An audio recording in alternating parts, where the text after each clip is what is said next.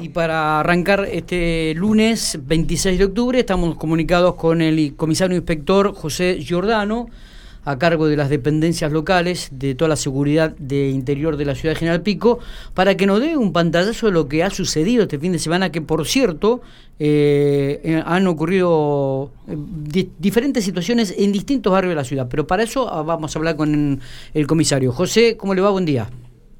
¿Qué tal? Buenos días, Miguel, a vos y a toda la audiencia. ¿Cómo estamos? ¿Bien? Bien, bien, por suerte bien. Fin de semana movidito, comisario inspector. Sí, sí, la verdad que bastante, bastante movido, eh, principalmente con algunos disturbios en, algunos barrios. ¿eh? Exactamente. Hubo un joven apuñalado en el barrio Carlos Vera. Arrancamos por ahí, ¿le parece? Exactamente. Eso fue el sábado a las 5, 4.50 de la mañana aproximadamente en Carlos Ver en calle 1356, ahí tomamos conocimiento, así que acudimos al lugar juntamente con personal del Comando Red Eléctrico y personal de Comisaría Primera. Eh, bueno, la primera imagen con que nos topamos fue una persona que estaba herida, eh, por lo que manifestaba con un arma blanca, la estaban asistiendo algunos eh, familiares. así que fue automáticamente derivada al hospital.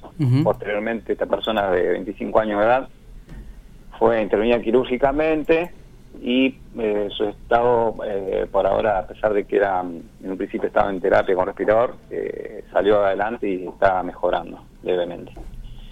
Bien, ¿dónde...? En torno a todo eso, sí. se inició una investigación con personal de comisaría primera. Ellos pudieron determinar específicamente quién había sido el agresor, así que posteriormente se realizó un, un allanamiento donde se procede al secuestro de elementos que comprueban de una forma eh, la autoría de esa persona, como así mm. también la detención del sujeto, el cual en este momento está, está detenido, incluso ya, ya se lo fue formalizado en la justicia y, le quitaron una prisión preventiva. Para seguir investigando la causa, ¿no? Está bien, sí, sí. ¿Se sabe cuáles fueron las causas justamente de esto? Eh, por ahora en materia de investigación, ah, pero bueno, se puede decir que por lo que llegamos a establecer la investigación, estaban reunidos en un domicilio que estaba justamente en el lugar donde se lo encontró apuñalado al sujeto. Ajá, bien, bien. Bueno, eh, bueno, el principio de incendio lo dejamos para después, digo, pero hubo muchas infracciones y vehículos retenidos este fin de semana, comisario. Sí, sí, justamente, digamos que el horario de cierre fue a las 22 con una tolerancia hasta las 22.30 en los comercios y yo creo que eso fue una de las causales por las cuales la, gente no, ha respetado la fase 2 y, se, ha, detectado así eh, algunos grupos de personas eh, conduciendo en la vía pública después del horario permitido. Eh, así efectivamente se han complementado algunos secuestros de vehículos, tanto el día viernes, sábado de la noche como el sábado domingo también. Algunos de ellos, bueno, algunos no, no se pudieron retener porque, como un caso que ya, ya es conocido, se, dio a la fuga desde Pico y hasta, hasta provincia de Buenos Aires salió el vehículo. Ajá. Sí, eh, en ese eh, caso justamente no, no se pudo detener a las personas, así que, que pudieron evadir los controles policiales. Está bien, y este auto terminó volcando este cerca de provincia de Buenos Aires, ¿no? En el límite de La Pampa y provincia de Buenos Aires, ¿puede ser? No, no, esa información no la tengo, yo ah, no la tengo. Tenemos que, que se fue nada más, pero en ese momento no, no hubo ningún tipo de incidente. Se dio la fuga nada más y no tenemos más información al respecto. Está, está. Bueno, no sé si hay alguna otro detalle, otras cositas que han ocurrido este fin de semana, José. No, no, por ahora lo que es conocido también son los disturbios que tuvo en el Malvinas, que en Malvinas tanto el sábado a la madrugada como también a la madrugada también fue motivo de movimiento policial eh, así que digamos que la presencia es totalmente constante en ese sector de, la ciudad. Eh, hubo algunos incidentes, eh, hubo también policías lesionados, pero por suerte hasta el momento todos son leves. Bien, ¿y esto ocurrió tanto el sábado a la madrugada como domingo a la madrugada? Sí, exactamente. En ambos en ambos casos los vecinos llaman por ruido molesto, por gente que está en domicilios particulares con música alta o que hay, digamos, gente que está está festejando o, hay aglomeración de personas en un domicilio, como pasó ciertamente en los dos días. Eh, lo que es el sábado a la madrugada no hubo consecuencias, la gente entendió. lo que, hubo, lo que fue el domingo a madrugada, sí, una presencia en un lugar donde hubo varias personas implicadas y infracciones en un domicilio, que después terminó con incidentes en la vía pública también. Y, bueno, preguntaba si los policías lesionados con qué con qué tenían que ver, qué había sucedido con eso.